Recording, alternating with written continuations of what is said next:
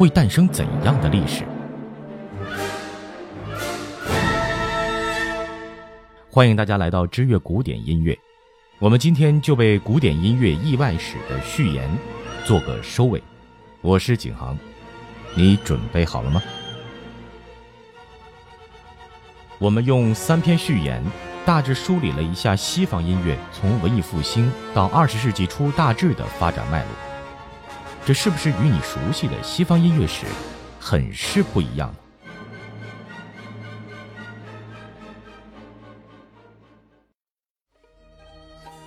曾经我们说过的维瓦尔第，他的唱片销量现如今分分钟秒变巴赫、亨德尔。可在二十世纪前半叶，世上几乎没人知道这个名字。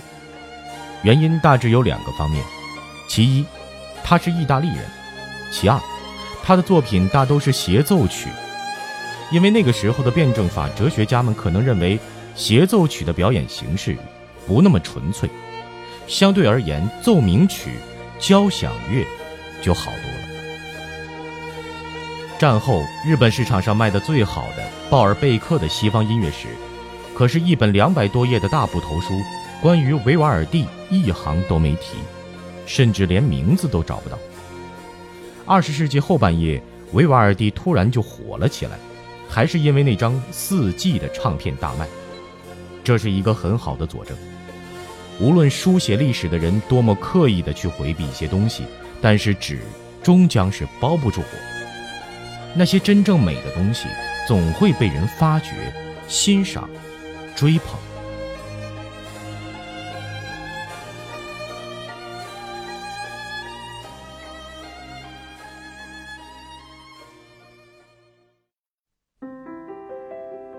德国人写的音乐史，把开端定成了巴赫。从而一味地宣扬巴赫的伟大，但是，巴赫却用模仿意大利的音乐来抚平自己因为贫困而一生未能留学意大利的遗憾。他把维瓦尔第和阿尔比诺尼的曲子改编成意大利协奏曲。与此同时，巴赫的原创音乐却因为缺少当时意大利那种轻松性，或者说是社交性。因为过于强调自己的个性而被排除在当时音乐主流之外了。从音乐形式上来讲，巴赫的音乐是落后于同时代的。当然，我们并未否定巴赫的伟大。另一方面，如今我们会以一种无比崇敬的目光去仰望巴赫家族，一家子都是音乐家，但不要忘了，巴赫。为了推销自己，是不是也参与了家谱编写呢？况且，音乐家在他的那个时代，呃，十六、十七世纪，就是一个职业，就如同面包师、裁缝、铁匠、银匠一样，跟现在受人尊敬的艺术家不是一回事儿。所以，当你看到书上说巴赫的父亲也是一位音乐家的时候，你大可收起自己的仰慕之情。因为他的工作其实是早晚定时爬上村口的钟楼，吹响报时喇叭的报时员而已。这跟你心中的音乐家可是要差了十万八千里的。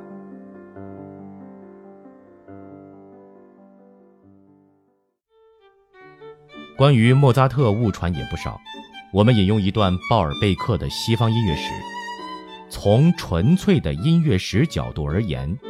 也就是从音乐形式的完整过程这点来看，海顿比莫扎特更重要。就这种意义而言，莫扎特在器乐发展史上比起海顿来显得不被重视，也是理所应当的。鲍尔贝克为辩证法代言，说音乐史就是音乐形式的完整过程。以此而言，因为海顿注重以奏鸣曲形式为主题进行创作。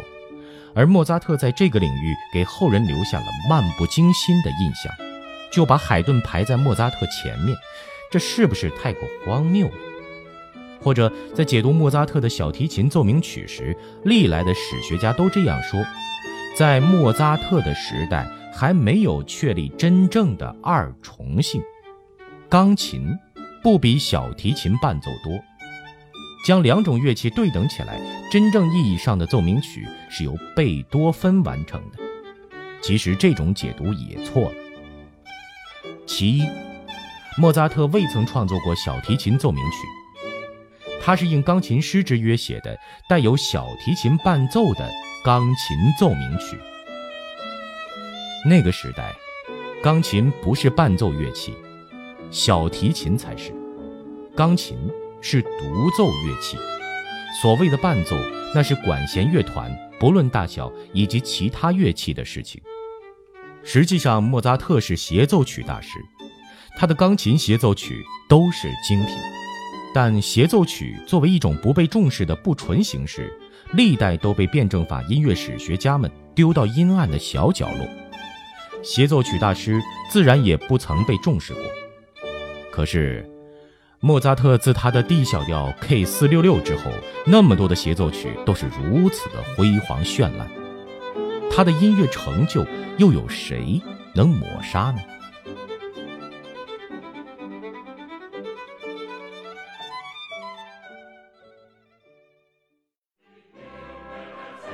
还有。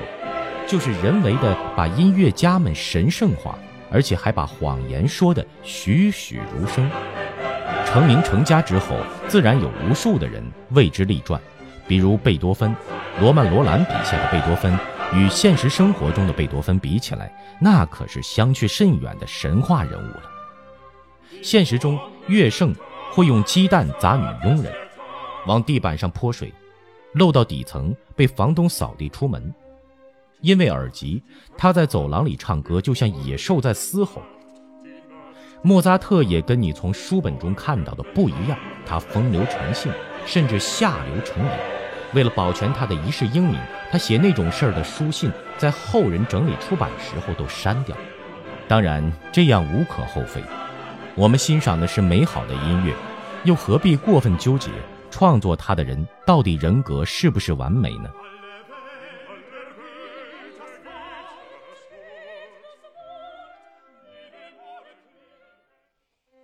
克拉拉也是一样，口耳相传中的克拉拉是个典型的贤妻良母，但这也未免粉饰太多。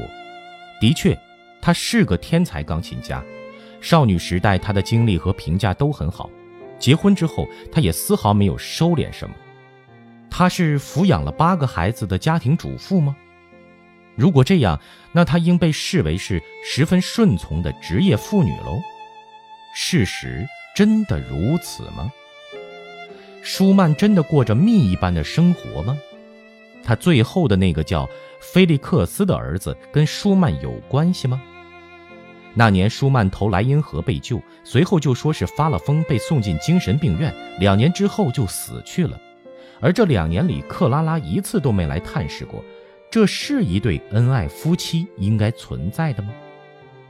另外，就是感动了无数人的克拉拉与勃拉姆斯之间那种。恋人未满的感情，后者真的只是闷骚吗？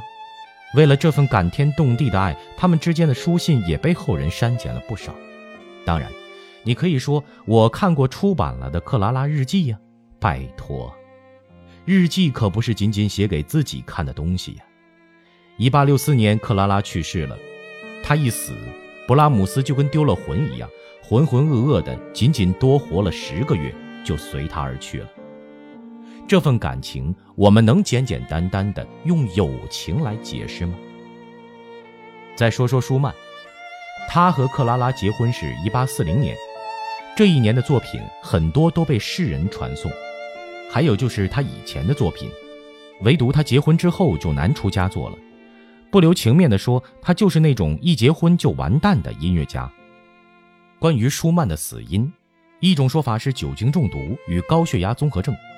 他与克拉拉结婚之前就是个酒鬼，只是结婚之后变本加厉了。按照这样来推理，克拉拉真的是个守妇道的好妻子吗。比起以上这三个人，瓦格纳的问题更多。瓦格纳的追随者遍布全球，瓦格纳综合症甚至上过热搜，其中很多人都是知识分子。所以，即便心中对他颇有微词，但表达出来却都讳莫如深。他的乐句不知道是庞大的独白呢，还是演说，更或者说是配有音乐的歌词说教。几个小时听下来，可以说，培养的不是天才就是傻瓜。哼，你肯定听过这样的笑话：听瓦格纳的歌剧睡上二十分钟，睁眼一看，跟没睡一样，因为舞台没变，演员没变，甚至演唱者都没变，他们依旧在用同一个姿势在演唱。瓦格纳的追随者自然对说这种笑话的人嗤之以鼻，但世俗人眼里，瓦格纳绝对是不能再傻的狂人了。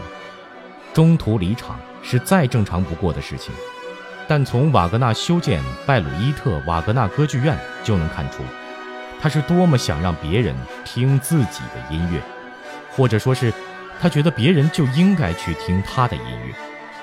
这种命令式的态度跟十八世纪的音乐家们截然不同。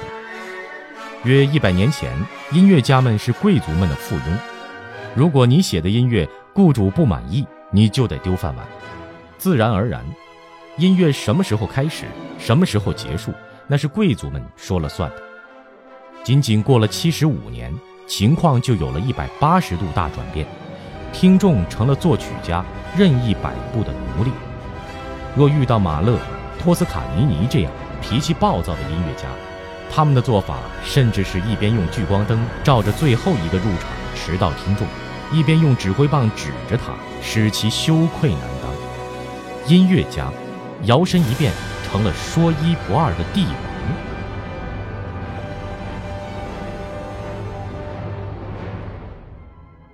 单从这一点上说，后世音乐家们还真的要感谢瓦格纳，他天生就信奉这样的人生格言：你的。就是我的，我的还是我的。不论是借钱还是借老婆，从来他都是有借无还。他理所当然地认为，我如此有才华，就应该接受他人的援助。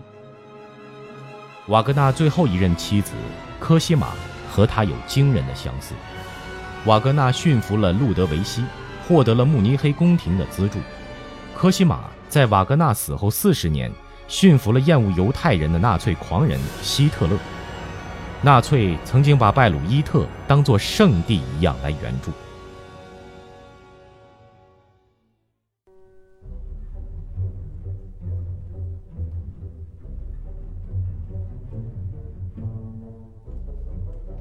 音乐史里最不可思议的一段是在二战之后，瓦格纳拜鲁伊特的迅速恢复是拜美国的犹太人所赐。